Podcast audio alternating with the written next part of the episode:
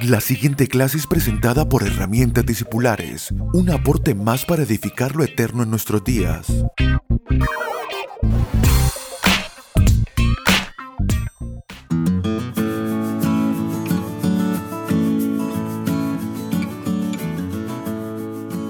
Saludos amados, bienvenidos a nuestra clase número 140 de herramientas discipulares. En esta clase vamos a continuar hablando lo que ya hemos comenzado cuatro clases atrás acerca de esta virtud. Y sepan que aquellos que deseen oír las clases anteriores o oír desde la primera clase tienen acceso a nuestros canales, el blog que es www.herramientasdiscipulares.com también pueden encontrar las clases que hemos comenzado a subir al canal de YouTube. Si ustedes ponen youtube.com barra Abel allí podrán encontrar o si nos buscan como Abel Ballistreri o herramientas discipulares, seguramente podrán encontrar nuestro canal de YouTube, como así también los otros canales en las diferentes redes sociales. Muy bien. Hoy comenzaremos entonces, eh, partiremos de este pasaje en Primera de Tesalonicenses capítulo 5, verso 9. Dice, porque no nos ha puesto Dios para ira, sino para alcanzar salvación por medio de nuestro Señor Jesucristo, quien murió por nosotros, para que ya sea que velemos o que durmamos, vivamos juntamente con Él, por lo cual animaos unos a otros y edificaos unos a otros así como lo hacéis. ¿Cuál es el ánimo que nosotros tenemos que tener y cuál es este edificarnos unos a otros que el apóstol Pablo está diciendo a los tesalonicenses? La importancia de que sea que vivamos o que durmamos, es decir, él está hablando velemos o durmamos, está hablando de si que estamos en este cuerpo o ya no estamos, no importa, nuestra propuesta en el Evangelio es que vivamos juntamente con Él, es decir, vivir con el Señor no tiene que ver con una expectativa después de la muerte, sino que podemos experimentarlo en nuestra vida diaria. Es por eso que cuando tenemos certeza de nuestro destino eterno, entonces eso nos lleva a vivir nuestra vida con una mirada todo el tiempo en esa eternidad, viviendo para agradar a Dios por la seguridad que nos ha dado de habernos librado de la ira y habernos librado de toda condenación eterna. Usted deje el temor y deje los miedos para aquellos que solo buscan en su vida cosas temporales y terrenales. Para nosotros quienes buscamos las recompensas eternas y expresar a Cristo como nuestra mayor pasión, no hay lugar para el temor. Ahora, al finalizar cada una de las virtudes hemos tomado un tiempo para algunos consejos prácticos. Sin embargo, debo decirle, como siempre y como he dicho muchas veces, de que estas, estos consejos no, no, no limitan eh, eh, acciones que el Espíritu Santo pueda revelarle a ustedes. Por eso que hemos hablado de seguridad y de confianza, debe levantarse un clamor en nuestras almas de experimentar esta transformación. Y es el Espíritu Santo de Dios que eh, el que trabaja en nuestros corazones para conducirnos y para modelar esa verdadera confianza en Él. Ahora, eh, yo podría expresar algunas de, estas, eh, de estos consejos y espero que les sirvan y que les sean útiles. Usted puede oírlos cuantas veces desee, pero no limite y quizás Dios a usted pueda revelarle alguna manera concreta de cómo añadir a su alma la verdadera seguridad y la verdadera confianza en Dios que es la que portamos cada uno de nosotros en nuestro espíritu. El primer consejo es que haga usted de la confianza en Dios una confesión diaria y continua, porque cuando decimos al Padre yo confío en ti, lo que estamos diciendo es que, eh, que hay una realidad espiritual que debe eh, que debe gobernar nuestras almas, porque a veces en la inmadurez el alma está confiando.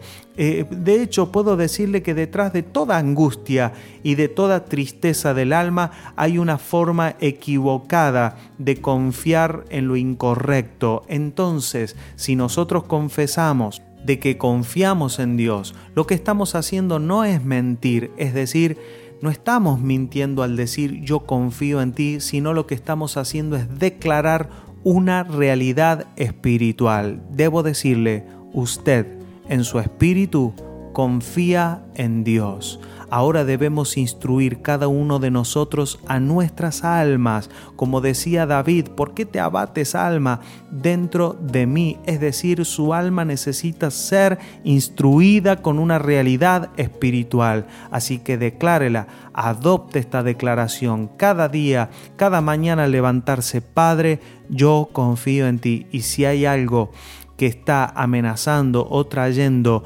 alguna forma de ansiedad o de tristeza en su corazón, tome un tiempo, respire profundo, relaje los músculos y dígale al Padre, Padre, yo confío en ti. Número 2.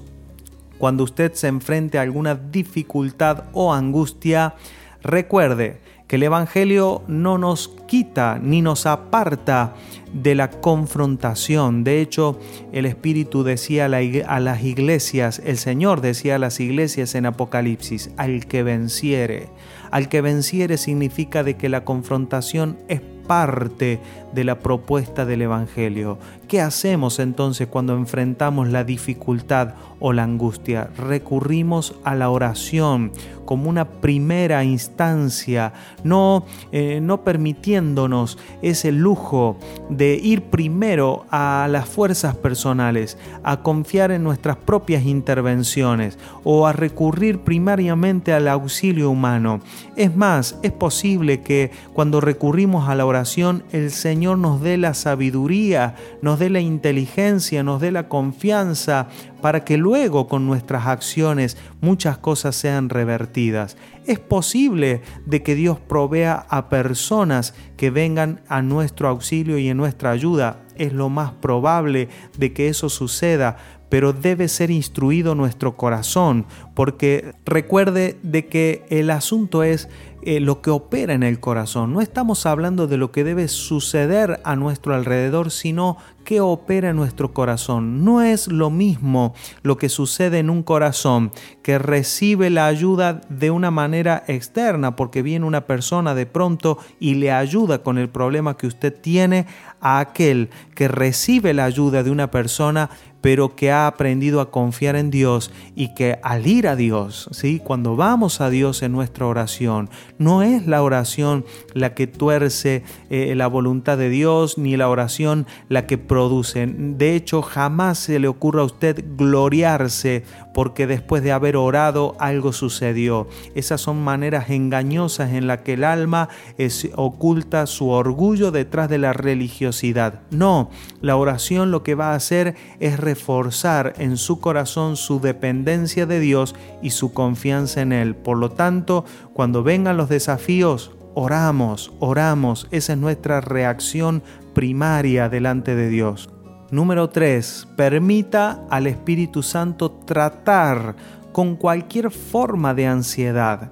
Cuando el alma proyecta hacia el futuro y esas proyecciones traen temores o pensamientos adversos, entonces es el momento de definir eh, que esa, esa experiencia es pura imaginación. Es decir, que cuando el alma proyecta hacia el futuro, nosotros debemos saber y decirle a nuestra alma, corta con toda imaginación. La imaginación es, eh, es muy útil cuando está bajo el gobierno del Espíritu y cuando da lugar a la sabiduría de Dios y cuando da lugar a las cosas correctas, pero es muy dañina cuando se quiere volver en el control. Así es la manera en que el alma eh, toma el control de la voluntad, imaginándose, presentando eh, posibilidades futuras que nunca terminan terminan dándose, pero ya es demasiado tarde, o que terminan dándose justamente porque nos imaginamos cosas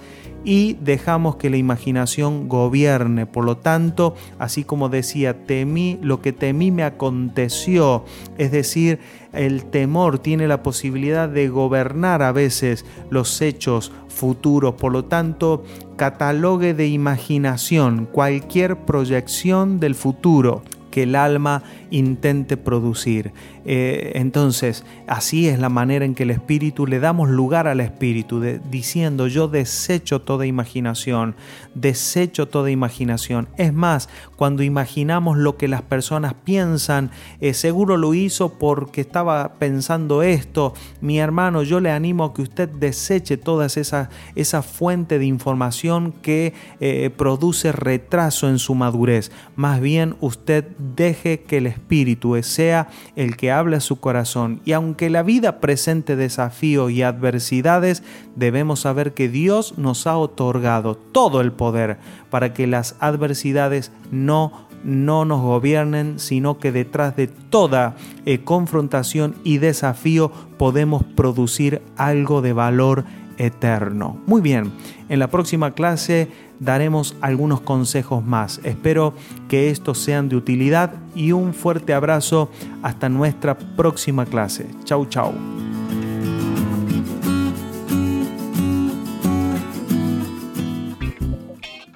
Puede comunicarse con nosotros a través de nuestra página web www.herramientadiscipulares.com o vía mail a herramientadiscipulares.gmail.com.